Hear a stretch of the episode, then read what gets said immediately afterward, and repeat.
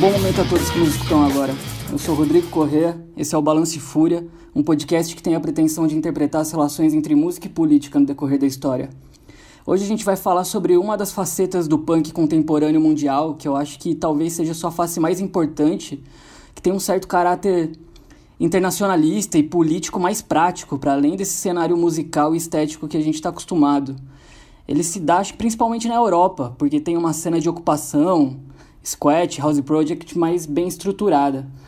Mas, enfim, eu acho que a gente vai partir de uma perspectiva latino-americana para entender esse fenômeno, porque a gente vai falar da questão da imigração ilegal ou em situações de dificuldade e também da situação de refugiados, ou dos refugiados, né? Porque esses espaços que a princípio tinham uma predominância na programação de show, de, enfim, ocupações voltadas para essa coisa toda da, da, das bandas e da música, começaram também a acolher pessoas que vinham de outros países e estavam em alguma situação de vulnerabilidade ali. Então, eu tenho duas convidadas aqui que viveram ou vivem isso, sabem desse amparo ou às vezes o desamparo que a comunidade punk dá para pessoas nessa situação. Adriesse e Lilian vivem em Berlim há algum tempo e eu acho que elas podem se apresentar melhor e falar um pouco melhor sobre como elas estão agora. E aí, podem se apresentar. Vai, Adriesse. E aí, tudo bom? Boa noite. Sou a Adriessa, é...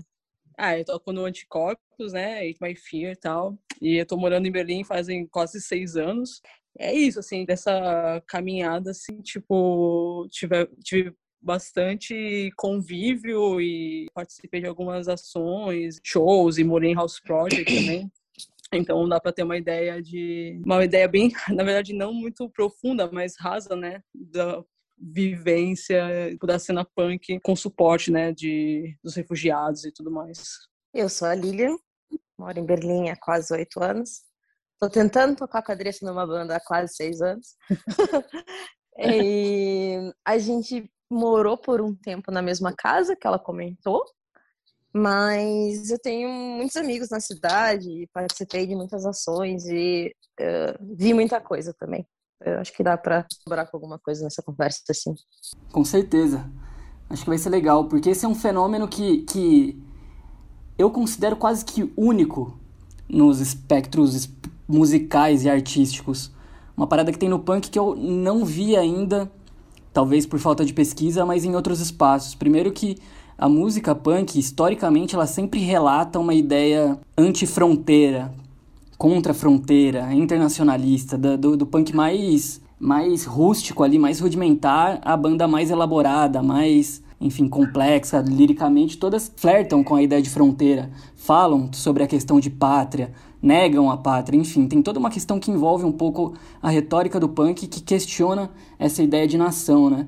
E na prática a gente vê que isso também se manifesta de alguma forma, quando os imigrantes se deslocam do seu país de origem e vão para para metrópole, talvez para os países da Europa, e moram em ocupação, moram em house project. Eu acho que esses dois termos também é algo que a gente pode elaborar no, no, decorrer da conversa. Isso se acentua quando começa a crise dos refugiados, né? Ela começa ali em 2011, mas eu acho que mais para frente é quando o negócio vai esquentar mesmo. Então, eu acho que é mais ou menos isso que a gente vai elaborar hoje, assim. Entender um pouco a partir da vivência de vocês como que é essa comunidade que, a princípio, é mais musical e estética se dá de forma material e prática num, num campo de acolhimento mesmo, de elaboração política, de apoio mútuo. Queria entender, acho que para começar essa conversa, queria entender de vocês como que foi esse processo para se deslocar até a Europa, se foi em situação de legalidade ou ilegalidade, e como a comunidade punk acolheu vocês ou auxiliou vocês nesse momento em que vocês queriam que fosse um momento de permanência né, no país, no caso, a Alemanha? A, minha, né, migrada, assim, é uma coisa do tipo bem, cara, a coisa mais aleatória da minha vida, assim, basicamente, assim, porque eu nunca na minha vida inteira imaginei morar fora, muito menos na Alemanha, tá ligado? Que é um país que eu não tinha nenhum, nenhum contato, assim, nenhum vínculo afetivo ou, whatever, assim. E tudo partiu da, do princípio de, de, tocar com a minha banda e fazer uma turnê na Europa, assim, cara. E aí, quando, pô, a gente ficou meio que instalado em Berlim, né? no, no House Project que futuramente eu vinha morar. E aí foi, puta, foi, foi um boom, assim, na cabeça, né? Porque, sei lá, acho que várias experiências de, como posso dizer assim, como várias coisas que para mim eram tão utópicas viver, assim, tinha uma possibilidade mais real lá, assim, como, por exemplo, fazer som, tá ligado? E aí foi crescendo, assim, a vontade de migrar, assim. E nesse processo, eu sempre fiquei legal lá, nesse que eu me mudei para Berlim. Enfim, sempre com diferentes formas de vício e tudo mais. Mas, assim, a comunidade, no geral, assim, para mim, por exemplo, eu acho que até, até o fato de eu tocar numa banda de hardcore punk feminista, queer, fez com que abrisse uma, um, meu, um leque de opções, assim, tá ligado? E de, tipo, de suporte que com certeza não, não acontece com a metade das pessoas que migram para a Alemanha, tá ligado? Eu tive apoio da comunidade queer punk, assim, brutal com questões burocráticas, com questões de grana, com questões de moradia, que eu tenho certeza que uma pessoa, sei lá, mudando do uma pessoa fora do do eixo hardcore punk e queer feminista também, cara, se ele fosse se essa pessoa se mudasse para Berlim na mesma situação, no mesmo, no mesmo tempo que eu, cara, o processo provavelmente ia ser muito mais complexo, assim, sabe? Eu, meu, enfim, na minha cabeça que eu ia, eu juntei uma grana muito básica, assim, muito pouca. Eu mudei para Berlim, eu tinha 1.200 euros, assim, no bolso, tá ligado? E logo eu consegui casa para ficar e, enfim, vários acessos que outras pessoas, assim, com certeza não conseguiriam tão fácil, assim. Eu acho que esse foi o grande privilégio, na real, de fazer parte dessa comunidade, assim, tá ligado? E, assim, pô, estando lá, é, e conhecendo as pessoas. E eu acho que, assim, especificamente dessa comunidade mais queer, feminista e tal, eu acho que tem um suporte muito legal, assim, um apoio muito grande para fazer com que as pessoas fiquem no país, assim, sei lá, sendo de tentar juntar uma grana para a pessoa pegar um visto de estudante ou para, sei lá, por casamento ou várias outras formas, assim. Essa era uma realidade, assim, que aconteceu, que eu vivi, assim, durante um bom tempo, assim, eu vendo as pessoas às vezes com pouquíssimos vínculos, assim, né, de mal se conhecer. Várias pessoas dessa comunidade queer punk branca, alemã, assim, abrindo, assim, é, sei lá, meio que o braço, assim, para ajudar. Mas eu sei que isso é uma parada muito do tipo, pô, eu tocava na, toco, né, na banda que era hypada no momento, que tinha outro tipo de conexão assim com a cena, entendeu? Então, era uma coisa do tipo assim, eu tive muito apoio que eu tenho certeza que, que eu tenho certeza não, que eu vi que amigos e amigas minhas que chegaram na mesma época não tiveram, entendeu? Então, eu acho que assim, as pessoas estão bem abertas para ajudar, mas eu não sei se também bem abertas para ajudar todo mundo, sabe? Mais ou menos isso, assim. Sim. É, eu já conheci a Alemanha desde 2009. Minha primeira vez na Alemanha foi em 2009 eu fui numa tour de grupos de Wendô, de defesa pessoal feminista, que era uma coisa que estava forte no Brasil, no meio para o fim do, da primeira década desse milênio. E eu fiz muitos contatos na rede feminista lésbica, que eram literalmente todos os meus contatos eram dessa rede de apoio. Era uma tour que a intenção era da gente aprender coisas e trazer de volta para os grupos autônomos de defesa feminista no Brasil. Três anos depois, eu estava de saco cheio de, de Curitiba. tava de saco cheio da minha vida, do Brasil, e eu fui para Londres e consegui o visto de turismo de seis meses. E aprendi também o quão praticamente impossível é, é, é ser, imigrar para o Reino Unido, assim. E desde o dia 1 de janeiro, inclusive para europeus agora, né? Nisso, eu, antes de voltar para o Brasil depois de seis meses, eu passei em Berlim, porque eu já amava Berlim e estava morrendo de saudade, especialmente pela parte vegan da cidade. E eu fiquei nessa exata casa em que a Adriessa ia vir a morar no futuro e que eu morei também por um bom tempo. Nisso, eu fiquei três meses na Alemanha, antes de voltar para o Brasil. E exatamente eu ouvi falar um monte sobre essa rede de apoio, do que eu precisava ou não para emigrar para a Alemanha e me pareceu muito mais fácil, sabe? Na época. Então, eu voltei para o Brasil, passei seis meses, e depois de seis meses eu voltei como visto de estudante, e depois de alguns anos mudei para outros tipos de visto. Eu sou um tipo de pessoa que precisa de visto, né? Tenho visto até hoje, mas tem muita gente que consegue vir pro, do Brasil para a Europa com passaporte europeu por conta de avós e tataravós europeus, né? Então, assim, nem todo mundo que vem da América Latina necessariamente passa pelos mesmos perrengues que eu e a Adriana passamos, né? Então, também isso já dá uma dividida, assim. Mas a mesma coisa, na mesma casa, encontrei a mesma rede de apoio, também do, da cena queer, feminista, da cena é, comunista, socialista de esquerda, que é muito forte também na cidade. Mas nem sempre foi tipo um conto de fadas, né? Mas, enfim, se não fossem essa, se não fosse essa rede de solidariedade, eu jamais teria tirado um visto. Né? Eu jamais saberia os documentos certos, como me apresentar para uma entrevista, o que, né, o que apresentar. E isso tudo eu aprendi nessas casas de esquerda, assim, né? Que isso que é o House Project que a Adriessa comentou, assim. São casas que não são ocupação, mas uh, são integradas por pessoas de esquerda e que no passado pagavam um aluguel muito barato porque tinha um acordo com a cidade, mas isso não existe mais. Isso acabou, ah, mudou a lei, isso acabou tem uns cinco anos. Assim. O preço de aluguel hoje em dia é quase o mesmo de qualquer outro quarto em um apartamento na, na mesma região, assim.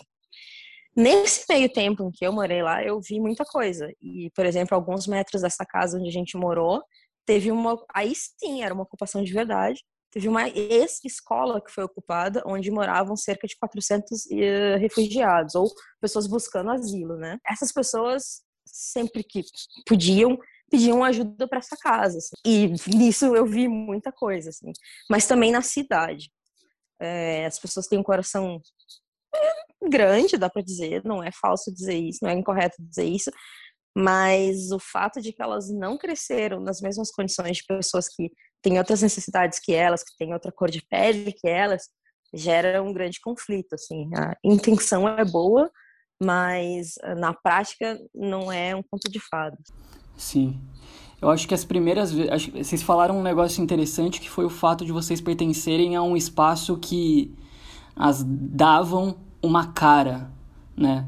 Uma cara independente até da nacionalidade em algum momento, que era o fato de pertencerem ao punk ou aos coletivos que já tinham passado por ali, mas em algum momento eu vi que se popularizou muito o negócio do Refugees Are Welcome, muito no meio punk, assim, mais do que nos, no, nas organizações da esquerda tradicional.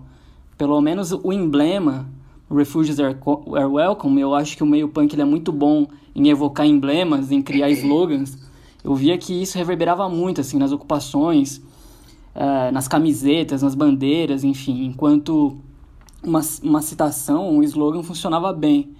Mas na prática, a partir da, da crise dos refugiados, vocês conseguiram presenciar alguma movimentação que acolhia de fato essas pessoas vindas de fora, seja em festival ou a partir de um, de um amparo com as burocracias do país? Como que isso se dava com pessoas que não eram do, do meio, que conheciam aquela estética, aquela linguagem, aquele comportamento? Como que dava com os se dava com os estrangeiros, não só de outro país, mas os estrangeiros em relação a um círculo?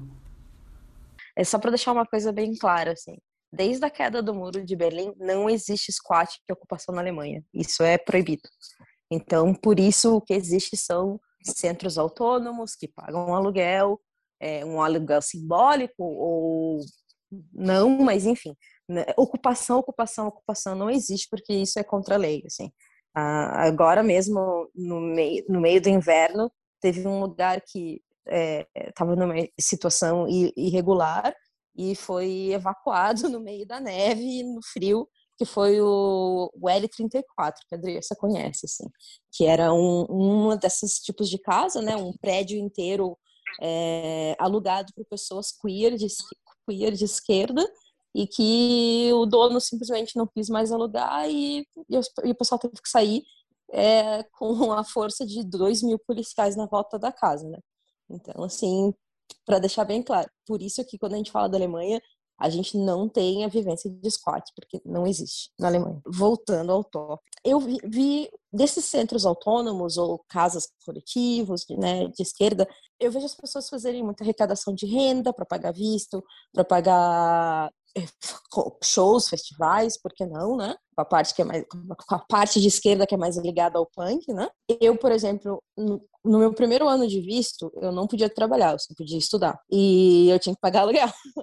Mas naquela época o aluguel era bem simbólico, porque a, a casa que a gente morava ainda tinha esse subsídio do governo e tal, que pagava um preço bem mais em conta. Então, a maneira que eu encontrei de uh, pagar meu aluguel era fazendo um brunch vegan todo domingo para as pessoas pagarem o que elas pudessem, assim. E isso pagou meu aluguel por um ano, assim. E mas nesse meio tempo, a galera da casa achou a ideia bacana e a gente começou a fazer é, brunches veganos para outras causas, outras pessoas que necessitavam também. Isso, isso sim, isso rolava muito. Soli evento, soli festa, soli isso, soli aquilo, soli corte de cabelo, tudo que tu possa imaginar, as pessoas fizeram para arrecadar fundos para tá, com um processo burocrático de pessoas pedindo asilo ou, ou que vinham de um país que não dava o direito de morarem lá e precisavam de um visto. Isso aconteceu muito, assim. Nem sempre, né, da parte de nem sempre do Mar de Rosa, porque passando da parte de arrecadação de fundos, quando vem para a, a interação humana, aí o choque é grande, né? Porque muitas vezes tem um choque de cultura muito grande e ainda mais com relação ao privilégio das pessoas da Alemanha, que não passaram por situações que outras pessoas passaram. No caso de refugiados, não tiveram que atravessar um oceano, né, correndo risco de perder a vida, de perder a vida da, dos próprios filhos e crianças e filhas, enfim.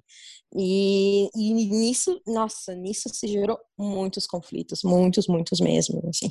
É meio complicado falar. É, eu acho que a cena de a cena tipo de esquerda, né, assim da, da de Berlim, né, que eu acho que aqui a gente tem uma vivência maior, ela nem sempre é punk, mas ela é super punk quando você se trata de, sei lá, você imagina da forma com que as pessoas se relacionam com o capitalismo e com vivências e tudo mais, assim, da forma de morar e etc, tá ligado? E eu acho que, por exemplo, eu posso falar assim por mim, né? Tipo, por esse rolê de banda e tudo mais, assim. A gente tocou em centenas de shows para arrecadar grana para refugiado, para advogado, para isso, para aquilo, para visto. No brunch que a gente faz, que, que, a, que a Lilian e outras pessoas da casa faziam, também já colaboraram com o aluguel de outras pessoas também com situações mais complicadas de imigração e tudo mais. Acho tipo assim, você tem bastante apoio nessa parte, como a Lilian falou, assim.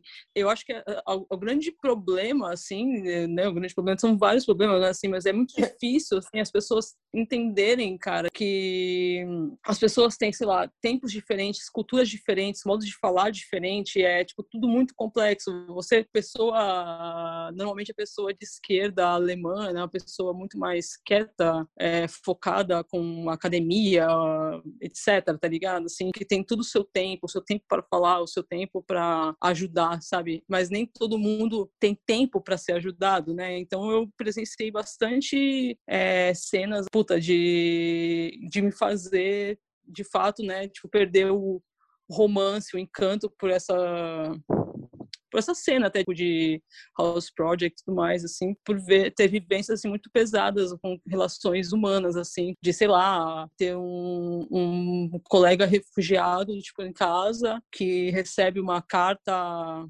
sei lá, em alemão, de algum órgão burocrático, e, porra, tu recebe uma carta que tu não sabe o que está escrito dentro, você já gela, assim, né? E aí ter situações do tipo de ser repreendido por perguntar ou por pedir para alguém ler uma carta, tipo, durante o café da manhã da pessoa, sabe? Assim, tipo, aí é foda, assim, porque daí você vê, as pessoas elas são muito abertas e muito solidárias, né?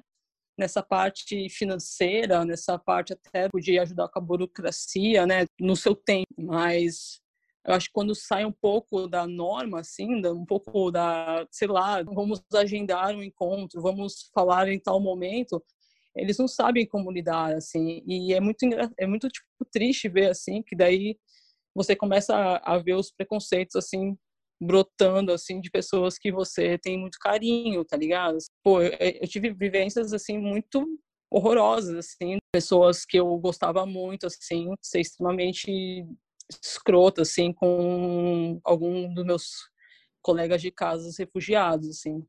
É muito complexo, assim, é muito difícil ter, sei lá, a gente fica nessa, assim, ah, pô, esse slogan, né, do Refugees Welcome tal, ele é, ele é massa, né, e ele tá na camiseta, ele, ele divulga bem, né, a mensagem e tal, aí você tem, sei lá, banda mainstream, sei lá, Rise Against fazendo letra sobre isso, assim, mas é, eu acho que daí sai um pouco, assim, tipo, quando o, bagulho é assim, é mais um amparo mais emocional até, é aí que eu acho que fica o vácuo, assim, sabe? Isso que foi me decepcionando muito com a cena, assim, no geral, assim. E talvez eu seja parte disso também, assim, não me isolo de talvez não ter tido, sei lá, é, tempo para perceber algumas coisas ou para agir de uma certa forma, assim, porque no seu ritmo de vida você acaba não passando coisas que você não percebe, assim, mas é bem, acho, acho que foi bem triste, tiveram situações bem tristes, assim, em relação ao apoio, assim, né, então, quer dizer, o slogan, ele funciona legal, ele é ele é bom, né? Mas assim, eu acho que nem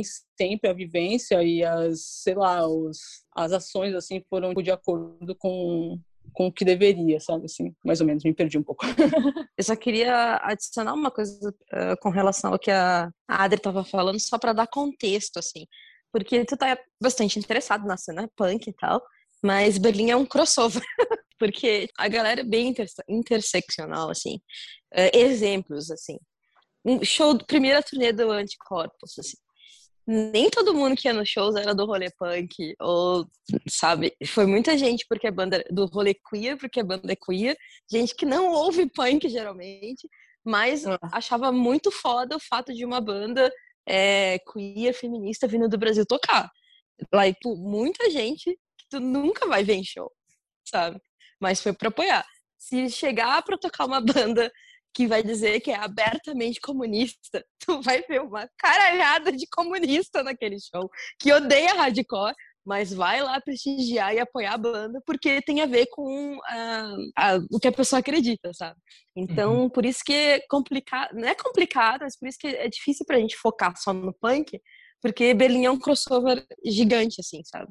Então, só para dar um pouco de contexto, assim, porque a gente fala tanto de, tipo, de house project e de, né, de coisas assim.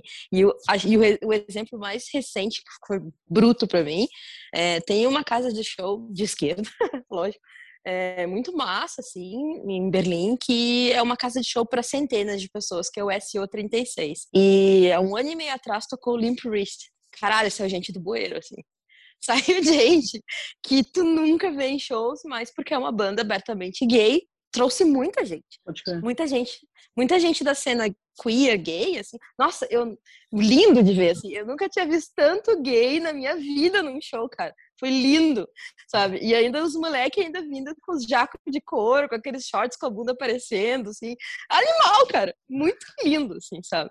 Então, mas isso, assim, isso é um... Para dar um contexto, assim, sabe? Se, for, se, se a gente... Se eu e a Adriana inventar de fazer uma verdurada. Ah, Vegan Hardcore Fest. Vai vir um monte de vegan pela comida que odeia hardcore, mas vai apoiar a casa, sabe? Então, assim, isso é uma coisa que é. Não, eu tô, tô mentindo, Andressa. Tô mentindo. Não, sabe? Então, isso eu acho que isso é importante de, de, de, de deixar claro, assim, que a, a Berlim é, é um crossover fodido, assim. E é bonito, não, não, não é uma coisa negativa. Eu acho que isso da Alemanha, no geral, assim, é bem isso, né? É. Dos shows que eu toco, eu vejo bastante disso, na real. Quando a gente fala de punk, assim, eu acho que o punk enquanto um modus operandi da coisa toda, assim. Inclusive de é. pessoas é. que não consomem esse tipo de música ou tipo de roupa. É meio que uma mentalidade. Eu acho que a mentalidade do punk é meio que o crossover. É meio que juntar um, o anti-imperialismo com o veganismo com a questão queer e com, sei lá, o pop até. Enfim, eu acho que é, que é, que é meio que isso, essa ousadia e essa tensão de fronteiras em todos os sentidos. Eu acho que é o meio que a parte da, do modus operandi punk. E uma coisa, acho que a, primeira fagulha que eu tive na vida em relação a esse tema foi lá em 2016, quando eu pude tocar com a minha banda Time Distance na Europa. E lá e, e nesse momento foi a primeira vez que eu vi a relação entre pessoas, no caso alguns refugiados, com as comunidades punks locais, assim. Quando eu vi isso, eu fiquei meio impressionado com a interação que acontecia ou que aconteceu em alguns momentos específicos. Eu achei que isso era meio comum, assim, porque eu vi umas duas ou três vezes pessoas, é, os refugiados de, de alguns países da África, principalmente, em shows punks, não à margem do que estava acontecendo, mas integrados de alguma forma. Uma memória que me marcou muito foi num show que a gente fez em Davos, e tinha um senhor de 60 e poucos anos, com os dreads brancos, assim, que estava na frente do palco vendo o show. E eu achei aquilo muito interessante. Eu não cheguei a falar com ele, mas os moleques da minha banda conversaram. Tinha ele tinha mais tipo uns quatro moleques que, que eram. Eu não vou saber agora o país exatamente. Mas eles eram refugiados africanos que meio que. Eles não moravam no espaço ali, que eu não sei dizer se é exatamente uma ocupação House Project. Eles não moravam ali, mas sempre que eles precisavam de alguma coisa, de comida, de qualquer tipo de, de amparo que às vezes demanda o entendimento da língua ou da cultura do país, eles meio que iam para lá. O entretenimento também deles se davam lá, se davam nos shows punks. Isso eu achei uma coisa interessantíssima e, é, e são pessoas justamente desse outro contexto, que não tem bandas, que são mais velhos, que ouvem outro tipo de música, que falam outra língua. E eles estavam lá jogando bilhar com os punks, o senhorzinho estava na frente do palco vendo os shows. E isso foi um negócio que me deixou oriçado para esse fenômeno da, das ocupações ou dos espaços autônomos que interagem com uma comunidade de refugiado em algum nível ali, por mais que na superficialidade incorpora esse lance do refugiado como vizinho e como amigo. Então eu fiquei pensando nisso. Inclusive voltei de lá com um negócio meio, mano, fazer um documentário assim sobre a relação dos refugiados com as comunidades punks locais e tal, porque eu achava que era havia uma certa não regra, mas que era comum essa interação se dar, enfim, se desenvolver. Mas tem suas limitações também, né? Como todo como todo microespaço, que às vezes é bastante baseado no, no, num visual, numa retórica ou numa norma de conduta, tem suas limitações. Mas eu achei muito interessante ver que aquilo funcionava, aparentemente. Achei muito legal. Então, eu acho que assim, eu acho que talvez isso seja um dos grandes atrativos para todos nós, assim, no nosso primeiro contato com com uma, sei lá, com a Europa e o, a forma, né, de que rolam os shows assim e os espaços, né? Porque a gente não tem esse contato, né, com isso não é uma realidade no Brasil, né? Assim, tipo os os house projects ou os centros mais alternativos e tal. E assim, e para mim também, assim, a primeira vez que eu, a gente fez tour assim na Europa e ficou mais tempo, né, morando num house project, assim, a primeira vez que a gente foi, eu fiquei meu, fascinada, assim, porque eu falei, meu, esse, esse é o, é o mundo legal, tá ligado? isso aqui tá rolando, isso aqui é certo, assim, isso aqui é o que eu acredito, né? Essa forma de, de solidariedade, essa forma de vivência, essa forma de, sei lá, você tá dividindo o teu rolê com não só com pessoas do seu ro próprio rolê, assim, mas abrindo também espaço para outras outros tipos de, de, de, arte e tudo mais, de, de, sei lá, até alguns dos shows que a gente tocou com anticorpos, assim, umas minas fazendo hip hop, assim, que não são, sei lá, não são tipo, refugiados, mas assim, vieram, sei lá, da, do país da, da África, tudo mais, assim. E é massa ver isso, assim, porque era uma realidade bem longe, assim, do que a gente vivia no Brasil, assim, São Paulo, principalmente, sabe? E eu acho que o tempo foi mostrando, assim, que a forma de conduzir a parada nem sempre é tão bonita, tá ligado? Assim, tem coisas que, infelizmente, é, você acaba se decepcionando. Mas, assim, no geral, eu ainda eu acredito, assim, que tanto Berlim quanto outros lugares da Europa, assim, ainda tem uma preocupação em, em sei lá, de, de tentar amparar e fazer com que as pessoas se sintam bem nos espaços. E cada um nas suas limitações, né? Pô, quando tu vê a estrutura que tem os house projects, por exemplo, em Berlim, na, na Alemanha, na Áustria, na Suíça, sabe? e você pensa num squat tipo da Eslovênia ou da, sei lá, da Espanha mesmo, assim, são realidades muito distintas, assim. Então, talvez, assim, o, o lance na, na Alemanha, nesses outros lugares mais ricos, eles funcionem melhor, né? Porque tem mais acesso a sei lá, muitas coisas, assim. Pô, mas ao mesmo tempo, pô, eu já acho que cada lugar assim que a gente foi tocar, assim, sempre tinha uma comunidade tentando fazer alguma coisa para para ajudar. E assim, é óbvio, quando você pensa no, sei lá, nos países assim dos Balcãs, por exemplo, eles já vivem uma realidade completamente diferente, né, do, do que, sei lá, de, dos países mais ricos, né? Então é, sei lá, é, eles acabam tendo muita dificuldade de tentar também migrar para, sei lá, para Alemanha e tudo mais. Bem complicado assim a situação.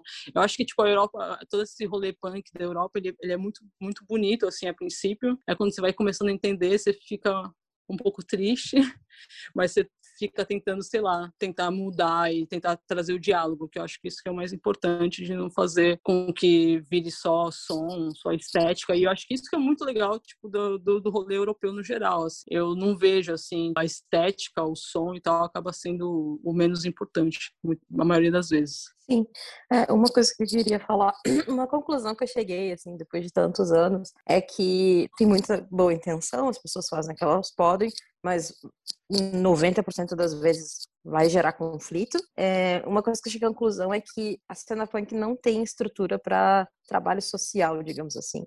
Não tem estrutura emocional, digamos assim. É, da mesma maneira que até hoje a gente não consegue lidar com denúncias de estupro, né, com um call out na cena hardcore, vira um caos quando algo vem à tona. É a mesma coisa quando as relações com a pessoa em necessidade de refúgio, de asilo, é, começa a precisar de mais papéis, precisa de tradução, precisa de dinheiro, e as pessoas às vezes metem os, os pés pelas mãos por não ter experiência, sabe? Por não. É, eu não tô, tipo assim, é, criticando que as pessoas, que todo mundo da cena punk deveria ser formado em assistência social, não é isso. Mas é, as pessoas estão tentando fazer o que o Estado não está com vontade de fazer. Não com o Estado aqui, que é, a relação com o Estado na Alemanha é um pouco é, bizarra, assim. É, eu estou sempre em conflito com o meu anarquismo com o Estado aqui, porque o Estado cumpre o seu papel e às vezes fica complicado de criticar, sabe? É, o Estado sempre vai ter, sempre vai merecer o meu criticismo, mas, enfim, a, aqui é falta de vontade mesmo e racismo. Então, assim, as pessoas tentam fazer o que o Estado não faz né? E porque elas não estão preparadas para isso, gera muito conflito, sabe? Conflitos não legais, assim. Sim.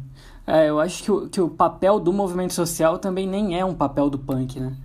Ele, eu, eu, eu entendo como esse tipo de ação do punk, ele vai meio que, opera meio que por intuição, por uma série de valores que se acumula com o passar do tempo a partir de um olhar que aprende a partir, sei lá, do, do empirismo, é quase tudo muito empírico, né? Tudo muito autodidata, é muito empírico. Então, no punk você aprende alguns valores de ver e de ouvir e de, enfim, de vivenciar. Então, é, é, esse, esse repertório de movimento social, de assistência so, social, nunca, nunca vai ter mesmo.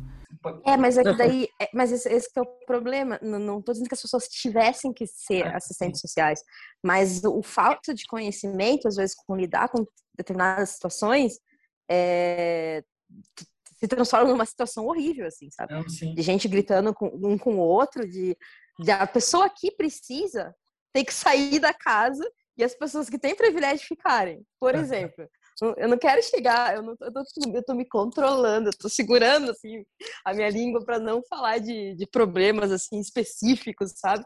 Mas isso acontece muito assim. As pessoas privilegiadas ficam na casa e a pessoa que precisa tem que sair. Por não. exemplo, sabe?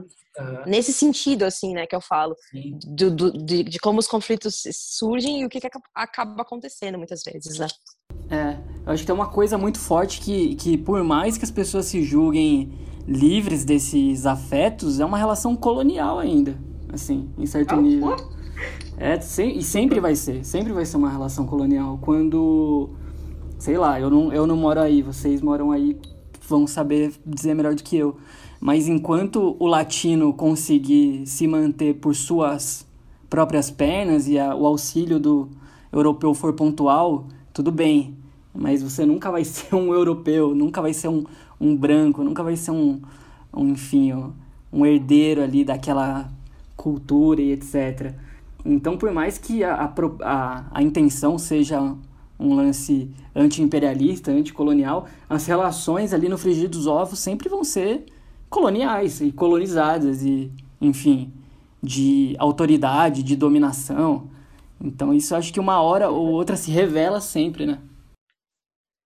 Mas é até engraçado falar sobre né, a latinidade da Europa, assim, né? Ou, ou, então quando você sai do, do país né, de origem, assim. Eu tenho uma, uma crítica muito grande até à própria comunidade latina, assim, que, cara, assim, é, é bem complexo, assim. Eu pego muita gente que eu conheço, assim, brasileiro ou argentino, etc., que tem uma vida muito privilegiada e se coloca no mesmo balaio, por exemplo, sei lá, da Lilian, que, tipo, pô, eu não posso me colocar na mesma posição dela, sabe? Assim, com certeza a Lilian vai sofrer muito mais merda lá do que eu, sabe? Assim, e às vezes é meio complexo, assim, até, até uma coisa que eu tentado estudar muito, essa questão da latinidade com raça e etc, assim, porque a galera acaba às vezes muito, é óbvio, assim, você saiu do seu país, você tá, você é brasileiro, você tá na Alemanha, cara, por exemplo, eu tenho um passe super árabe, assim, então a galera já me olha, assim, meio torto, assim, no geral, assim, já tive várias vivências bem merdas, mas com certeza eu sei que numa escala, né, de merda, assim, a Lilian vai sofrer muito mais merda do que eu, assim. E às vezes eu acho que a comunidade latina, assim, também acaba meio jogando tudo num balaio, assim, que também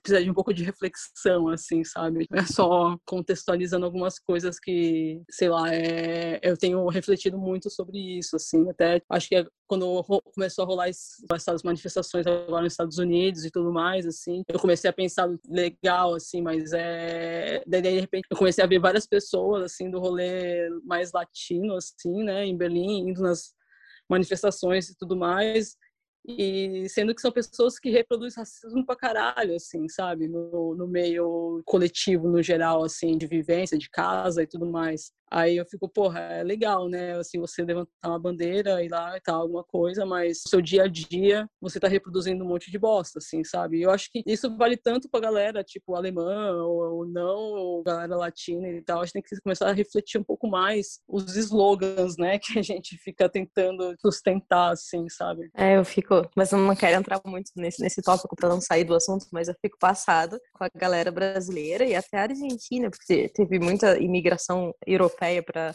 a Argentina também no fim do século XIX, que se vitimiza como latino e tem passaporte europeu, né?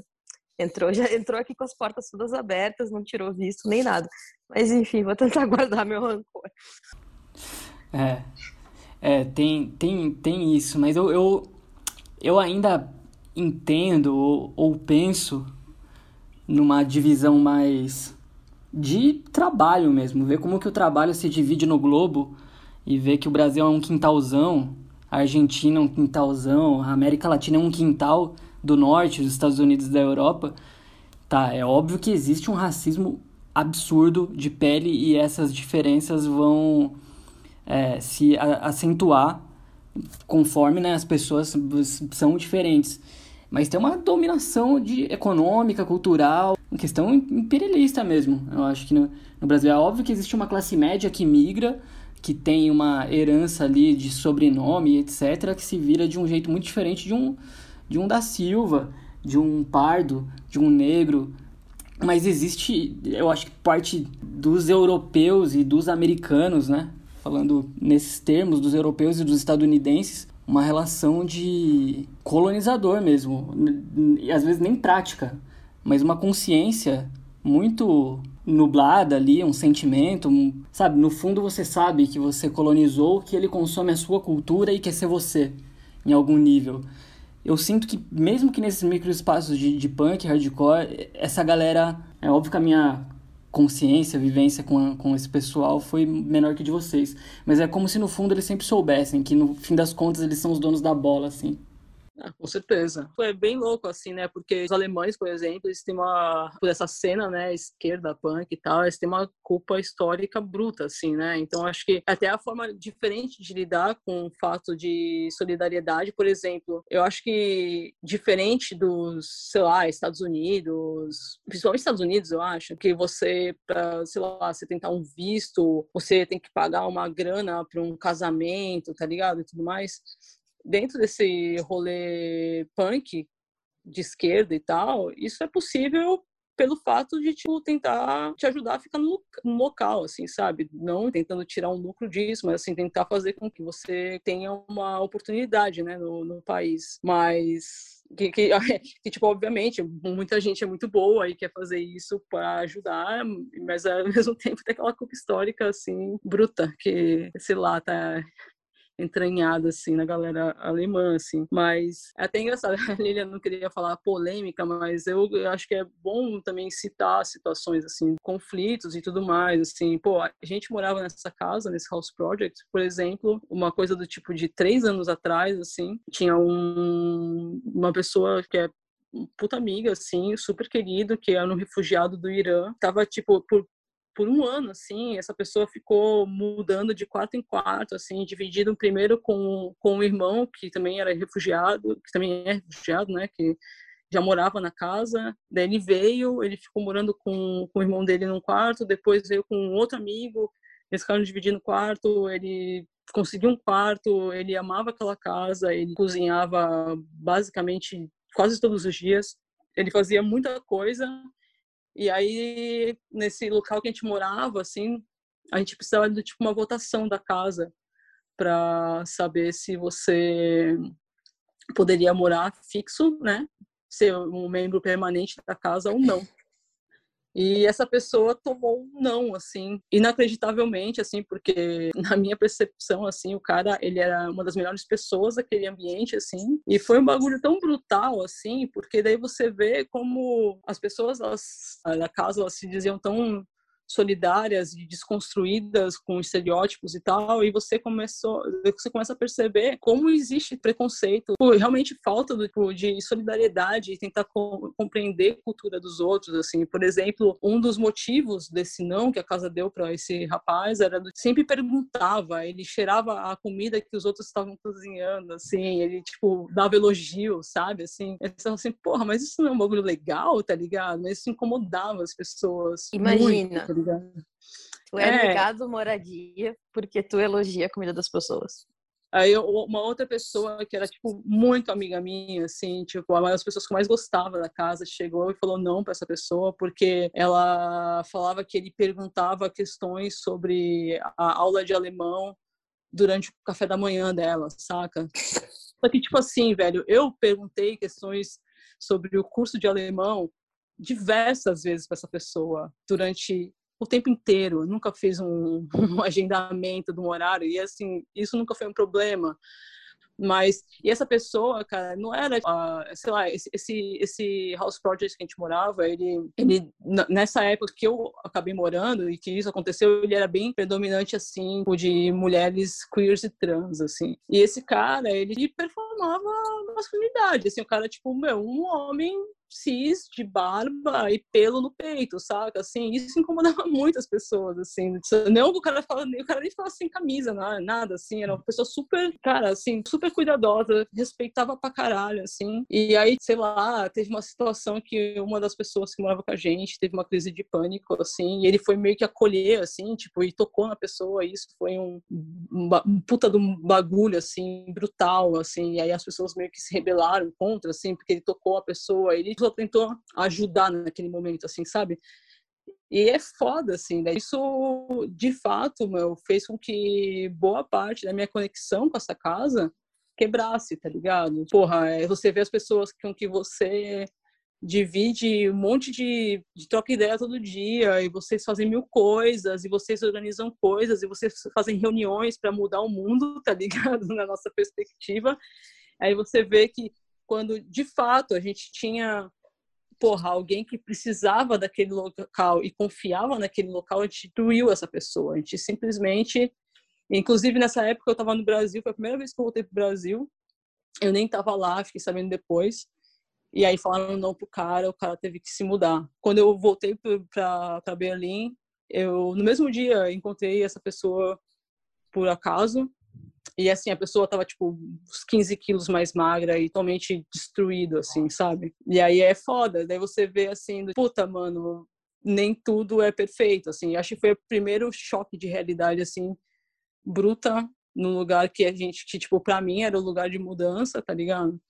Aí eu, sei lá, eu, eu tive, tipo, meu coração quebrou, assim, sabe? Com, com, sei lá, com todo esse coletivo que eu tinha paixão, assim, sabe? Daí eu acho que a partir daí eu comecei a ver que, meu, não é bem por aí, né? Eu acho que, tipo, a Lilian provavelmente teve isso bem antes de mim, tá ligado? Assim, que ela se mudou para lá antes, viveu coisas muito parecidas antes, sabe? E aí você vê que o ciclo não muda, tá ligado? Assim, ele dá um tempo de problema e eles eles eles eles é, vacilam eles em algum momento ele o coletivo ele não entende sabe assim que a primeira mudança cara é você mudar você mesmo na forma com que você vê os outros tá ligado? Assim é uma casa coletiva que tem uma rotatividade muito grande. Então se você não aceitar o diferente, meu, do que você tá acostumado, velho, esse não é lugar para você, sabe? Mas enfim, isso foi foda, isso foi bem pesado, assim. É, e dessa mesma pessoa que acabou saindo, o irmão saiu da casa também.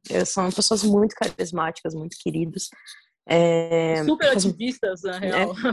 É, Sim. é foda. Várias outras pessoas não brancas, com situação de asilo ou não, mas a maioria sim, foram negados porque a casa é assim, né? A casa vai te abrigar por, temporariamente se tu precisa. Mas aí, de repente, tu se sente conectado lá, começa a fazer amigos e tu pergunta se não pode morar lá. E aí é nesse sentido que vem esse sim ou não, né? Que a Adriana falou que as pessoas votam, enfim. Uhum. É, e o mais doido lá é que, assim, saiu tanta gente não branca dessa casa e tem um bosta de um cara branco alemão agressivo até hoje lá, que já tratou mal tanta gente, já berrou, xingou, que as pessoas já fizeram mil reuniões com ele para dizer que não tá dando certo e ele ainda tá lá. pois é, pois é, acho, o problema é estrutural mesmo, né? É estrutural, esses Com certeza. Puta. É, e é louco a gente pensar, você mencionou uma palavra-chave aí que já me despertou outra, outra questão em relação principalmente aos alemães e mais ainda aos alemães punks, assim, que é essa questão da culpa histórica que eles carregam muito essa culpa histórica, principalmente em relação à Segunda Guerra Mundial, o que faz eles serem pró-Israel e anti-Palestina, uma coisa que eu acho bizarra. Muita é gente. É foda, Olha... às, vezes, às vezes eu fico com receio de tentar entender alguns dos meus amigos para não me decepcionar brutal, assim. É foda, cara. É uma coisa muito bizarra. Isso foi uma, uma das. Also, tipo, também uma das, dos meus primeiros choques, assim, brutais com a Alemanha e a cena punk. Mas falei. Eu já, eu já desisti de crush por conta disso. Sabe, você vai lá, conhece a pessoa, viga, estreed, de esquerda, opa, né, tá rolando, vai tomar um sorvetinho, aí a pessoa, quando tu vê a pessoa twitta uma parada pró-Israel, já era. Nossa, não foi só uma pessoa, assim, foi algumas que às vezes, né, sei lá, tá rolando um clima e tal, e a pessoa vai lá e posta a parada super pró-Israel. Já era, mano. Isso, isso é muito bizarro, tipo, não é possível não ter alguém esclarecido para saber diferenciar uma coisa de outra, para saber pontuar essa questão. É muito bizarro. Não, tem, na verdade é bem dividido, assim. É, eu tenho vários amigos, sei lá, do mesmo rolê que o meu, assim, que às vezes vêm me escrever para falar, não acredito que fulano, fulano é pró-Israel, assim. É bem dividido, eu diria. Mas é um choque que tenha, tipo, sei lá, quase metade ou mais da esquerda sendo pró-Israel, assim, sabe? Por conta desse sentimento de culpa, assim. É, é brutal. E eu acho que mais ainda a galera da nossa geração, assim, né? Tipo, que tá beirando aos 40 ou passou um pouquinho. É, onde eu vejo, assim, a galera que é mais, assim, pró-Israel, assim. É bem louco isso, cara. Tipo, a primeira vez que eu ouvi isso, eu frequentava, costumava frequentar um bar, assim, com minhas amigas, assim, um bar, meu, super tradicional de esquerda. E aí, aí alguém chegou pra mim, meu, por que, que você vai nesse lugar? Os caras são mó pró-Israel, que não sei o que lá. Eu falei, mano, como assim? Aí eu nem, nunca tinha pensado nisso, né? Começou a, eu comecei a, tipo, a ouvir sobre e conhecer pessoas e tudo mais, que é os, né, os anti-Deutsch, né? Que é os anti é, esse é o né? termo aqui. É. Os anti-Alemanha. Tipo, é, é muito louco isso, velho. Na minha experiência, são pessoas de todas as idades, dos 20 aos 80. Eu não, não só na minha. Eu não conheço faixa. ninguém com 20. Ah, não, pois é. Eu, é. Rolê thread, volta e meia tem gente nova, né? Eu te, conheço gente abaixo dos 30 que é pró-Israel. Bom, já faz quase uma hora que a gente está conversando. Eu acho que a gente podia encaminhar para a realidade atual. Que apesar de 2016, 2017 ou 2018 não serem tão distantes, Acho que a realidade que a gente está vivendo de 2020 para cá parece que a gente entrou num buraco e ainda não encontrou o fundo dele. Esse buraco ele só se só, só aumenta. E é uma ascensão gigantesca da extrema direita, do negacionismo, inclusive a Alemanha e Berlim, que são considerados aí os, os bastiões da, da civilização moderna, enfim, a grande cidade cosmopolita, também foi atacada por esse por essa desgraça reacionária, antivacina, neonazista, que com certeza deve ter afetado tudo o que compõe aí o dia a dia de vocês, tanto enquanto pessoas envolvidas com a esquerda, ou com o punk, ou como imigrantes. Eu queria saber como que tá Berlim, a Alemanha, ou o que vocês mais souberem da Alemanha no atual cenário. Só para, enfim, só informação assim. Sim, tá tendo várias demonstrações anti-vacina. A gente é uma cena nazista bem interessante, de certa forma um pouco é, aberta, porque agora eles têm um, um líder vegan que não é branco, né? Total. Não é uma piada, eu não estou brincando. Um, mas, enfim, é, as demonstrações em Berlim são meio pequenas, para falar a verdade. Assim. Não quer dizer que não, que não seja uma ameaça crescente de forma alguma, mas essas manifestações de 20 mil pessoas vieram muitas pessoas do interior e de outras cidades. Então, só para é, né, para dar um contexto assim. E elas vieram para cá, claro que essas pessoas devem ter consciência de que Berlim é uma cidade bem para frente, bem aberta, né? Mas também o parlamento é aqui, então uh, aqui é a Brasília, né? Então faz sentido as pessoas marcharem até aqui quando elas querem reclamar de alguma coisa. Mas tem crescido muito. Tipo, Neukölln, que é um bairro né, já foi muito mais um bairro de imigrante, mas uh, graças a gente, graças ironicamente, ironicamente, ironicamente, gente, é, graças a gente, gentrificação tem mudado muito, mas enfim, é, Neukölln costumava ser um bairro bem turco, né, que as pessoas locais até fazem piada que esse bairro era a segunda maior cidade da Turquia, tá com um movimento nazi muito grande lá, cara. O pessoal queimando loja de imigrante, é, loja, restaurante, tudo, sabe? Vários incêndios misteriosos nos últimos dois, três anos, assim, as pessoas não se sentem seguras. E agora, desde o Covid, os antivacinas também, né? É, e anti-máscara. Aliás, bem bizarro no meu prédio, tem uma, uma mulher, né? Uh, que ela sempre foi muito simpática comigo, ela é lésbica, e ela se revelou anti-máscara, assim, anti-vacina, assim. É uma vizinha muito querida, quer dizer, era, né? Que... E aí um dia a gente tá lá embaixo, ela me pergunta que acho que é absurdo isso de máscara, eu não vou me vacinar, eu, olha, amiga, eu sou asmática, eu tô amando essas máscaras e eu vou me vacinar. Assim. Perdi amiga, né? Porque hoje em dia eu nem faço mais questão de, de, de dar oi quando cruzo, assim, sabe? Então tá foda, cara. Não, é, total. E assim, é, é bem louco, assim, tipo, pensar em tudo isso que está acontecendo, porque para mim o mais controverso de tudo é tu ver juntos marchando nessa campanha anti-vacina, anti-máscara e tudo mais, os nazis e uma galera progressista também, tá ligado? Que isso é uhum. muito louco, é bizarro, assim, tipo, é o... Porque, mano, assim, não, sabe?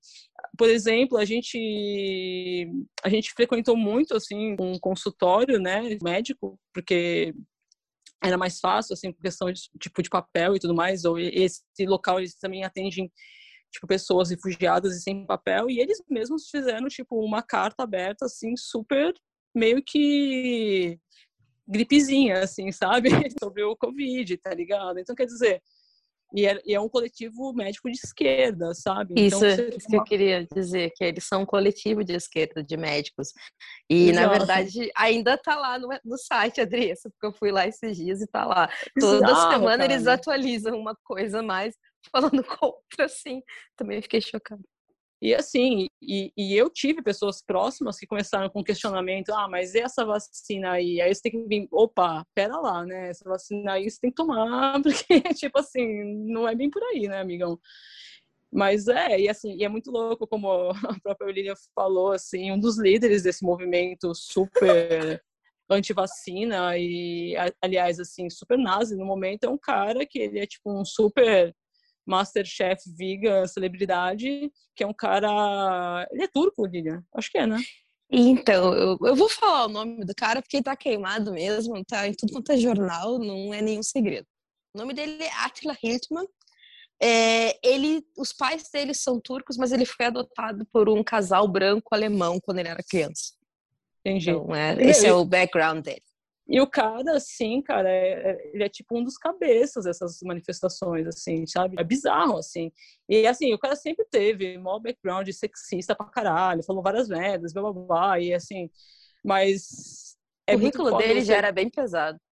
Mas é muito louco você ver um cara, né, tipo, super vegan, ativista, não branco, né, sendo um dos cabeças disso, assim, você fala assim, caralho, o tá, tá muito errado, assim. Então, para mim, acho que esse é um dos maiores choques, assim, de ver, assim, a galera super ativista, mas o que também às vezes não me choca tanto, porque se você pega um background assim da galera tipo vegan, yoga, natureba, é meio antivacina por si, né? Assim, tipo, acho que aqui, aqui no Brasil eu tenho vários amigos que são também, tá ligado? Que já nem se são mais tão amigos, assim, que eu fico meio chocada, assim, que vem com um discurso super limpo, né? A pandemia tá para quem não come direito, sabe? Assim, um bagulho bem bizarro, assim. E a galera super militante vegan, assim, né? enfim. Mas isso é muito bizarro. E é muito mais bizarro porque daí você vê, uh, porra, a, galera nazi, assim, tipo, se organizando, assim, nisso e, tipo, tomando esse espaço. E tendo alianças, né? Assim, porra, esse Attila Hildmann, ele é tipo um idiota, mas nem tanto. Ele tá conseguindo mobilizar uma galera, tipo, em manifestação que também tem um cunho super, tipo, preconceituoso e tudo mais, tá ligado? E é foda, assim, acho que nesse 2020 foi, teve muita coisa muito foda, como, por exemplo, a, o começo da pandemia na Alemanha, ele foi, foi uma parada que rumou, teve um rumo bom, assim, tinha pouquíssimos casos, etc. Só que ao mesmo tempo, assim, que, sabe, a América estava sempre super elogiada, ela pegou, ela acolheu somente 50 refugiados que estavam, tipo, na Grécia durante todo esse tempo, assim, sabe? E, e com um discurso, tipo assim, olha, peguei 50, e vocês vão pegar mais quantos? Assim, uma coisa meio sei lá. Então, eu acho que, cara, com essa pandemia, com certeza quem se fudeu mais é a galera, tipo, imigrante, a galera refugiada, que, tipo, para os seus cursos de línguas, que perdeu suas gorjetas no restaurante. Lilian tá aí como um grande exemplo disso, sabe? E é foda, assim, espero. Mas, assim, ao mesmo tempo, é óbvio, eu não consigo. É incomparável o apoio financeiro, sei lá, que a Alemanha deu comparando ao Brasil, por exemplo, né? Que não existe. Mas. Agora, voltando para o rolê punk, a pandemia foi uma coisa, tipo, esse, esse medo, é, principalmente esse medo inicial, foi muito massa, assim, porque, meu, se organizaram muitos grupos, assim, no Telegram, por exemplo, para se você precisar de gente para fazer compra para você, chame alguém do grupo, assim, sei lá, me meteram num grupo que tinha, sei lá, duas mil pessoas, o rolê de esquerda, assim, sei lá, as pessoas, elas, ah, aqui tem tal pessoa que tá precisando um morador de rua, tá precisando disso, daquilo, sabe? Assim, então a galera conseguiu criar uma rede de apoio muito massa, tipo, principalmente nesse primeiro contato, assim, com, com no primeiro lockdown, as bandas, tipo, punk, os, várias delas se organizaram também para tentar manter os espaços é, do it yourself vivos, sabe? Tipo, porque muitos lugares eles não conseguiam receber grana do governo para se manter aberto, porque eles eram, por exemplo, sei lá, é, não, não, não que não legalizado, assim, mas eles não funcionavam como um, um espaço cultural, mas eles eram, sei lá, o bar da casa ou coisas do tipo. Então, tipo, teve várias bandas que organizou camiseta, sole, assim, que cada banda mandava uma estampa e eles pintavam e conseguiram organizar uma grana. Então, eu acho que agora o SEO 36 também está organizando. O que, que estão organizando, Lilian? Você que comprou um sabonete? Não comprei ainda, vou comprar no mês que vem, porque eu, eu sempre tenho sabão líquido pra caramba em casa. É uma empresa vegan, ecológica, fair trade, aqui de Berlim, é, lançou essa semana um sabão líquido solidário. É um sabão líquido que todo lucro vai para o SO36. Então, é Tipo, a galera tá, tipo, se, sei lá, se organizando para fazer com que os espaços, tipo, continuem abertos. Porque esses espaços, eles também, tipo, eles acabam gerando solidariedade. Então, se a gente também não tiver esses espaços, é, acho que as coisas vão ficar cada vez mais complicadas, né? De você fazer, tipo, movimentações e organizar grana, etc, assim. Que eu acho que é... o, os shows ainda são ainda um grande. Acho que é a forma mais rápida, às vezes, de você conseguir fazer, levantar uma grana meio fácil, assim, para um advogado, para alguma coisa do tipo, sabe? É, eu só queria acrescentar uma coisa que, às vezes, na verdade, muitos desses espaços, na verdade, talvez fossem registrados como casa cultural, e o auxílio para esse tipo de espaço demorou meses para sair do que os que eram para comércio, só comércio. E o pessoal reclama muito que a quantidade de grana tipo, para comércio era, sei lá, 5, 7, 10 mil. Era de 5 a 15 mil euros de ajuda, e para lugares culturais era tipo 500, cara. Tipo assim, pra, claro que se fosse o teatro municipal seria diferente, sabe? Mas o, a ajuda para artes começava em 500 euros, assim, as pessoas estavam rindo, sabe?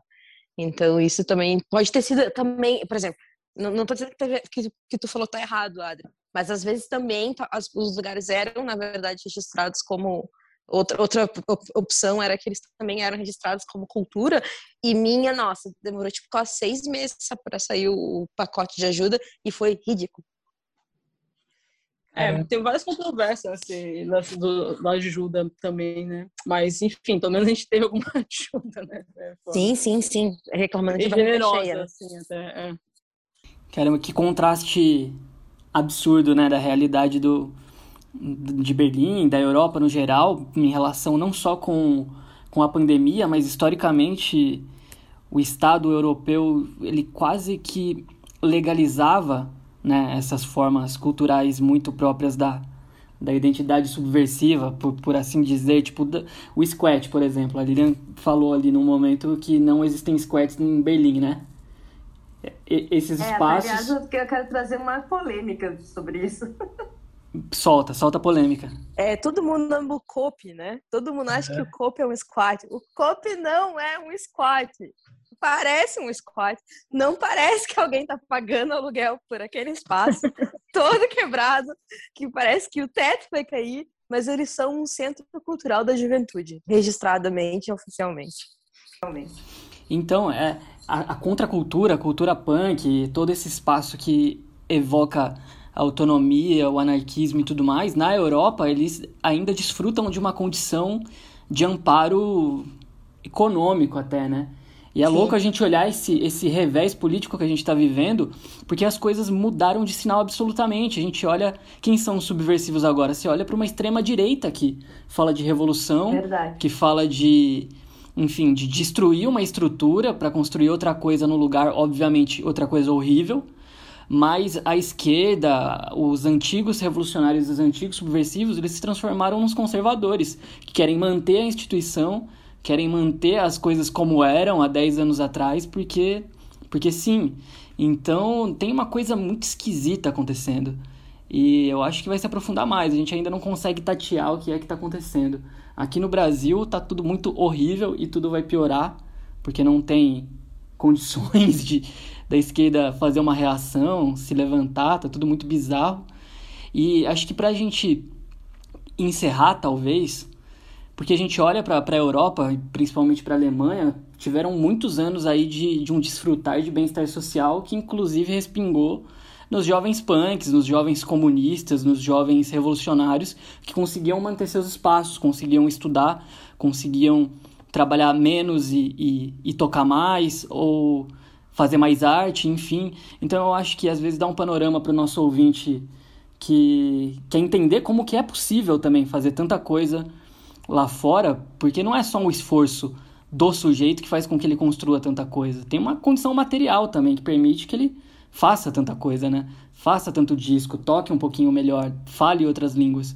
Então, quais são as condições que um, Berlim, Alemanha, Europa, permite, né, através, lógico, de muita exploração de países subdesenvolvidos, que eles dão para sua população ali, para eles produzirem, criarem, se formarem. Quais os benefícios que, que se tem morando em um lugar como a Alemanha? Posso falar, Andressa? Estou me coçando. então, eu vou começar de, desde o nascimento de uma pessoa que nasce na Alemanha. Toda criança de primeiro mês aos 24 anos de idade ganha cerca de 200 euros por mês do governo, pelo simples fato de ter nascido, porque a, a Alemanha quer incentivar a, o repovoamento, tipo, né, a fazer bacuri, né? É, a taxa de. Não é piada, a taxa de natalidade diminuiu muito. Bolsa Família. É, um Bolsa Criança, na real, né? Porque se tu precisar de um Bolsa Família, é outro, né? É mais, é, é extra. Sim. Esse é o primeiro, esse é o Bolsa Bacuri, esse é o Bolsa Criança. Né? Bolsa Aí, Bolsa Piá. E tu fica é, segurado no plano de saúde dos teus pais até os teus 24. Então, pô, tu é um piá punk, meu. E aí, até os seus 24 anos, tu paga 25% da passagem de trem no, na Alemanha. Enfim, tem vários descontos. Começa por aí. Eu, eu falo isso porque mais da metade do Fluff Fest é alemães com menos de 30 anos. Isso tem um motivo, né? Um, enfim, é, não é piada. Eu tô falando super sério. É... A Alemanha é um país socialista, gente, não tem o que falar. Eu sei que eles falam que eles são a República Democrática Alemã, mas é, deveria ser República Socialista Alemã. Assim. A Alemanha tem leis para proteger as pessoas, para não passarem, enfim, fome, não ficarem num estado uh, de emergência, assim. Claro, desde que essa pessoa esteja incluída no sistema, né? Não é para todo mundo. Tem uma lei uh, que se chama uh, Hartz IV, é uma lei que fala que todo cidadão alemão ou pessoa legal, né, com, esse, que possa trabalhar na Alemanha, que ninguém pode viver com menos de 800 euros por mês. Então, assim, se a tua vida tá uma tragédia, tu não pode trabalhar, tu vai ganhar no mínimo 800 euros por mês, quer dizer, vai ganhar pelo menos 800 por mês, por mês porque é para cobrir cobrir tua comida e o teu aluguel. Não vai te deixar rico, mas como eu conheço Vegan Stretch, que está há 20 anos nisso, eu posso falar depois quem são, é, que não trabalham há 20 anos, cara. E aí estão aí no rolê, vão em turnê, vão para os Estados Unidos, vão para, sei lá, Israel, da rolê. É bem interessante, assim. Aí, claro, se estiver trabalhando uh, pelo menos um ano, ganha seis meses de seguro-desemprego. Seguro-desemprego é muito bom não é ruim, não. É, se trabalhar dois anos, ganha um ano de seguro-desemprego. Se ficar doente, vai ganhar, tem o seguro da doença, enfim. É, é, é super assistencialista. E para tudo quanto é problema que tu imaginar, vai ter uma solução financeira do governo para te apoiar. E quando tu tá, uma coisa que eu acho muito foda, quando tu tá nessa situação de usar o dinheiro do governo, do Ratsfia, que não é teu seguro, né, desemprego nem nada, é dinheiro do governo direto é, tu paga só que para vida que é barato, tu só paga 36, talvez agora seja perto de 40 euros por mês pelo bilhete de transporte público, que tu pode usar 24 horas sem parar. Entendeu? Não tem isso de tipo, usar uma passagem. É, tu só precisa ter aquele cartão e esse cartão te dá acesso 24 horas ao transporte público.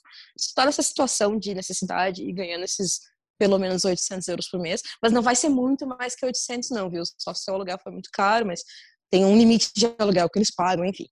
É, tu paga muito pouco por passagem e tu tem desconto em piscina pública, em teatro, em academia. Tipo, a Alemanha, do jeito que eu entendo, do jeito que eu vejo, faz de tudo para te incluir se tu tá pobre, não para te excluir. Sabe? Que tu tenha acesso à faculdade, que tu tenha acesso à, à educação, à cultura, a lazer, a esporte. Isso é uma coisa que eu acho muito foda, muito bruta, assim. É, tá, é deixar a, a Adri falar também. É quando, quando você é alemão, né? Não, hum, se tu tá incluído no sistema. Sim. Tipo, eu é, e você. Né? Sim, mas a gente digo, não... tipo... Refugiados não. Refugiados, por exemplo, mas aí eu tenho que me atualizar, isso faz muito tempo, mas há cinco, seis anos atrás, quando a pessoa tava, tipo, legalmente no processo de né, de receber asilo e tal, que esse processo pode demorar de 8 a 10 anos, é, a pessoa recebia tipo 25, 30 euros por semana. Então, tipo, não podia, não pode estar saindo muito da, de onde, tipo, do shelter, né, do abrigo de onde está. Alguns têm segurança, não pode sair mesmo, nem andar na, né, claro, é, isso é porque nem eu falei, para quem está inserido no sistema. Para quem está tentando se inserir no sistema é, é outra assunto né, enorme. Tanto que agora com a pandemia teve um escândalo de uh, pessoas que estão esperando sair, né? Finalmente, porque, como eu falei, isso pode demorar de. Às vezes a pessoa tem sorte, demora um ano, dois, mas a, a média demora de, de, de, de 8 a 10 anos, muitas vezes, para as pessoas, é, às vezes, terem seu status, né? Pode acontecer muito isso. Um dos meus colegas de casa, nessa casa que eu morava com a, Adri, que morava na frente do meu quarto, ele me contou, ele ficou oito anos em um campo de refugiado até ele poder é, sair de lá e trabalhar e ter uma vida. Caramba. É. é. é então, enfim, é, a realidade é bem diferente, assim. Mas é isso que eu queria falar do Covid. Muitas, as taxas de infecções enormes, porque, né, claro que eu tô feliz que essas pessoas têm um teto, que tem comida, que tem água, que estão protegidas do frio, mas elas têm que dividir um quarto ou uma peça com entre seis e oito pessoas. Elas têm que dividir o banheiro, elas têm que né, dividir a área de chuveiro e o número de infectados estava gigante, assim. E até gente morrendo, assim. Dá pra achar, né? parece que tá em alemão, né? Tem várias reportagens da mídia alemã retratando isso. Pois é. Mas é assim, é o lance do... Né, voltando né, do lance do CC punk, né, viver o, o sonho punk, né, na, na Alemanha, assim, é outra realidade, né, assim, cara, é você comprar equipamento bom por pouco dinheiro, é você trabalhar pouco e você conseguir pagar o que você tá afim de comprar, sabe? Porra, eu, eu, eu tô bem longe de ter grana, mas eu consigo, sei lá, fazer meu trampo manter minhas bandas, vou comprar equipamento, assim, pô, no, logo de cara, assim, morando aí, eu comprei, tipo, sei lá, eu e a Marina, que toca comigo, a gente comprou, tipo, ampli juntas e, e a gente tem o backline completo, é outro, outro mundo, né, velho, assim, você tem espaços para você ter um estúdio, é uma outra realidade, né, do, até tipo assim, né? É, tipo, se você é alemão, cara, porra, então né, muito mais acesso infinito, assim, sabe? Sei lá, eu pego as pessoas, algumas pessoas que eu já toquei, que eu toco, que dividem espaços com a gente, tem gente que trabalha, sei lá, dois dias a semana, faz sua arte, e é isso. Eu acho que uma das grandes diferenças, assim, sei lá, é quando eu, eu, eu tô aqui, tipo, em Santos agora, né, nesse momento, assim, e é foda, assim, tipo, na, eu, minha, meus pais, eles moram num bairro, mano, que tá virando uma, aquela, aquela típica classe média Brasil, que não é classe média, né, agora que tem um um Jeep da Renegade agora, ele pensa que é rico, assim, sabe? Mas ele mora num bairro que ele, até pouco tempo, ele era um bairro, tipo, de pobre, tá ligado? Tipo, de trabalhador, é um bairro super working class, assim. E aí tem aquela família que mora todo mundo numa casa, e... mas todo mundo tem um carro brutal, assim, sabe? E eu acho que, tipo, o contato que eu tenho com as pessoas, tipo, em Berlim, principalmente, é uma galera que, tipo, eu nunca, nunca conheci alguém que tivesse um carro zero, sabe? Um carro de menos de 10 anos, sabe? Então, quer dizer, é, eu acho que esse lance que meio estadunidense, assim, né, que o Brasil tem, assim, de tentação, com roupa, com celular, com, com carro, assim, a galera lá não tem. A galera dá muita prioridade para, tipo, sei lá, conhecer coisas, sabe? Tipo, viajar, ou então, lá, a galera da banda, tipo, fazer os rolês de banda. E muitas, muita gente, tipo assim, meu, é, fica chocada quando eu falo que eu trabalho, sei lá, quatro vezes na semana por oito horas diárias, assim. O pessoal fica em choque, tá ligado? Como assim? Isso é muito. Assim, mano, da realidade que eu venho, isso é puro privilégio, poder trabalhar quatro vezes na semana e não cinco, sabe? Mas é... Eu costumava trabalhar... Eu costumava trabalhar seis dias por semana como garçonete em restaurante em Porto Alegre. Eu tinha que trabalhar seis dias na semana. Eu tinha uma folga por semana. É, tipo, eu quando trabalhava em agência de publicidade, meu, cinco dias na semana, quando não no sábado, e às vezes 16 horas por dia, sabe? Quantas vezes já não tive, sei lá, que virar em agência, sabe? eu conto isso para as pessoas, as pessoas ficam em choque, tá ligado? Às vezes eu tenho que trabalhar mais no meu trampo, as pessoas ficam chocadas, saca? Tipo assim, como assim? Isso é exploração. E, tipo, erradas elas não estão, né? Se a gente for pensar assim, tipo, a gente tinha que pensar dessa forma, talvez, né? Mas a gente tá tão fora da, dessa realidade que pra gente, pra mim, pelo menos é normal, assim. Até, até o lance do querer trabalhar muito lá, para mim, é meio normal, até como, sei lá, até mentalmente para mim faz bem, assim, tipo, ter uma rotina. Mas eu acho que é isso, a galera lá tem muita opção de tipo fazer a sua própria demanda, né? Quanto você precisa, para quanto você vai trabalhar e etc. Assim, acho que cada cada galera, assim, cada pessoa é meio diferente. E mais uma coisa que é bem foda da Alemanha, ao mesmo tempo que é esse país, né, que dá vários suportes e tudo mais, tem uma aposentadoria que é bizarra, que tipo se você foi sempre o cara que ganhou pouco, você provavelmente vai ter que completar sua renda catando garrafa, sabe? Assim, tipo, e é uma coisa que eu fico chocado e não entendo, assim, como uma Alemanha consegue deixar, sei lá, as pessoas idosas dessa forma, assim. Então, acho que é para mim é um lugar que dá muito apoio para a pessoa jovem e que tá, tá meio mal idoso, assim, no final. É meio bizarro isso, sei lá. Mas é mais ou menos é... isso. No prédio, uma boa questão. No prédio onde eu moro, 80% é idoso, assim. É um prédio de 10 andares, que é uma coisa incomum na, na Alemanha, mas eu moro numa parte que era a parte comunista da, é, de Berlim, e então eu moro bem nesses prédios soviéticos, assim, que eles, eh, hoje em dia, eles são destinados para quem tem a renda mais baixa, assim. Então foi assim que eu parei aqui. É, renda mais baixa na Alemanha, para deixar claro, é para qualquer um que ganhe menos de 1.600 euros por mês. Então isso que é... 7 mil reais. Né? É, daí tu é considerado pobre. Caramba. E... É, e... Enfim... Uh, eu recebi ano passado uma carta da, da, minha Previdência Social falando que eu só moro aqui. Eu moro há oito anos e só trabalho há sete, porque o primeiro ano eu não podia trabalhar. É, com esses sete anos, eu, o que eu acumulei até agora de aposentadoria são 300 euros por mês. Se acontecer alguma coisa hoje, me aposentar, a minha aposentadoria vai ser de 300 euros por mês. Então, tipo, por isso que moram muitos idosos nesse prédio, porque é um aluguel bem mais acessível, assim, então, se pode pagar com, com a aposentadoria que ganha. É uma coisa para reforçar o que a Adri falou, eu tinha, é, esqueci de, de comentar nisso, né? O custo de vida aqui é proporcionalmente é muito menor. Faz tempo que eu não vou pro Brasil, eu não sei quando que eu vou ir de novo. Mano, mas, tá caro o bagulho. Mas toda vez que eu fui, principalmente em Porto Alegre, que tipo, tudo é mais caro. Se vem do norte, tudo é mais caro. Se eu, qualquer produto que venha, sei lá, do Nordeste, do Norte, vai chegar muito mais caro em Porto Alegre do que em São Paulo, sabe? Porque tem o frete, né? E a distância e tudo, os impostos. É, mas o custo de vida aqui é muito mais barato. E as compras no supermercado, eu fico chocada. O dia que a banana tava mais barata em Berlim do que em Porto Alegre. Nossa, eu quase, eu quase peguei uma metralhadora, mano. Eu, eu tipo, quase peguei a, manche, a manchete, assim, sabe? Falei, como assim? Que porra é essa? A porcaria. Não porcaria, né? Banana é a coisa mais linda do mundo. Mas a porra da banana vem do Brasil para vender aqui a gente paga menos na Alemanha. Como assim, sabe? E tudo, tudo, farinha, leite de soja, sei lá, ou outros leites veganos, assim.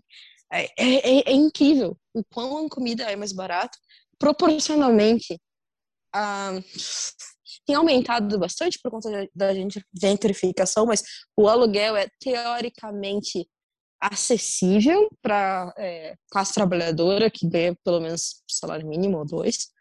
E mas Berlim, por exemplo, está com uma lei de congelar aluguel de imóvel domiciliar por alguns anos, assim, e tem tentado comprar vários prédios de volta para o estado, porque com a queda do muro de Berlim teve a especulação imobiliária, né?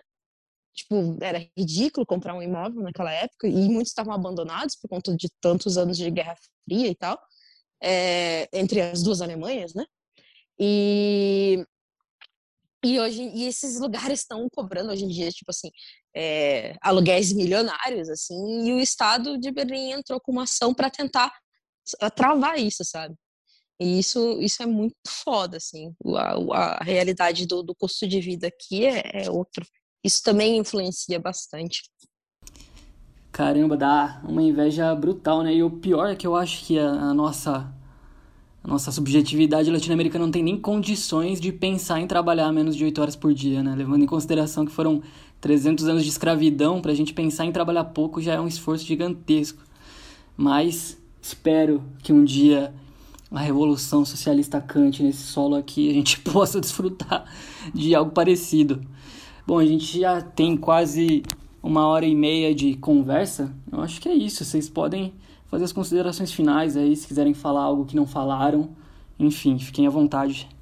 Não, não, eu queria só agradecer aí pelo convite, mano, Vida Longa pro, pelo, ah, Vida Longa pro podcast, e é, e é foda. É, é difícil falar sobre isso, tudo assim, ainda mais quando chega nessa questão do tipo, tá vivendo num lugar onde, onde você tem muito mais acesso, muito mais fácil é, a coisas, né, que, tipo, você ama, como tocar, por exemplo, e, e não sentir uma culpa, né, meio foda, assim, às vezes me sinto meio mal, assim, tipo, porra, a vida, a minha vida é muito mais fácil do que dos meus amigos, sabe? Não que eu tenha uma vida fácil, que é bem longe, mas, assim, é muito mais é justa, né, de uma certa forma. Mas, sei lá, é como você falou, né, tipo, sei lá, espero que num futuro não tão distante, o que eu acho muito difícil, as coisas comecem a mudar por aqui, né, meu? Mas é isso, meu, tem que ter muita articulação e, e cara, e agir, assim, que eu acho que é muito fácil a gente ficar nessa, sei lá, a gente troca muita ideia e tal, pensa e tal, mas acho que falta ação, né, velho, fazer a mudança mesmo. Mas é isso. Valeu e Lília? Também quero agradecer o convite, a oportunidade. É, com relação a sentimentos de culpa, eu não tenho. Esses europeus tiraram muita coisa da minha família, escravizaram a gente, raptaram, levaram para o Brasil. Eu tô aqui pegando que é meu de volta. eu tinha nos primeiros seis meses eu senti uma culpa. Depois eu pensei melhor, falei que, né? Isso aqui é o mínimo que eu, que eu mereço, cara. Todo mundo deveria merecer, né? Todo mundo deveria ter o mesmo, né? Enfim. E, pô, galera, uh, massa tá aqui e quem sabe um dia, pós-pandemia, tomaremos um sorvete vegano juntos. Com certeza. Agradeço o tempo que vocês dedicaram aí pro podcast, foi animal o papo. E fiquem bem, se cuidem. Demorou. É. A única coisa que eu fiquei pensando depois, que a gente em nenhum momento, só, só quando você falou do Scott, sobre o COPE, né, que eu acho que é um lugar muito importante, assim, sobre, né, tipo, um, sendo um espaço que tem bastante galera refugiada. Agora não sei se tem bastante morando, mas durante muito tempo teve e que é bem bem importante de organização de eventos tal, mas porque acho que ainda assim dentro do sei lá dos espaços, né, tipo punk de esquerda de Berlim, ele é um dos mais que assim, sei lá, que eu, eu, eu tenho mil críticas a ele, mas é, ainda é o local menos alemão, branco, assim, dentro do hardcore punk, assim de Berlim. E é um lugar que ainda tem muita preocupação em fazer tipo rango é, a um preço solidário para as pessoas. Eles organizam muitas festas é, e eventos para para galera tipo para imigrante, para refugiado, enfim. E é, eu acho que é dos poucos espaços assim em Berlim que você ainda cola assim no show e você, como você citou antes, né? Você vai ver tipo uma galera tipo sei lá tipo, preta ou, tipo, sei lá, bastante latino e tudo mais.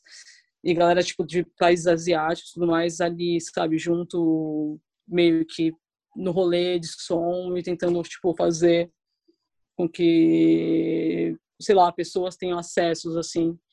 Que eu acho que é, ele é, acaba que, tipo, Berlim, no geral, ele, o rolê hardcore punk, ele, ele é bem branco, assim.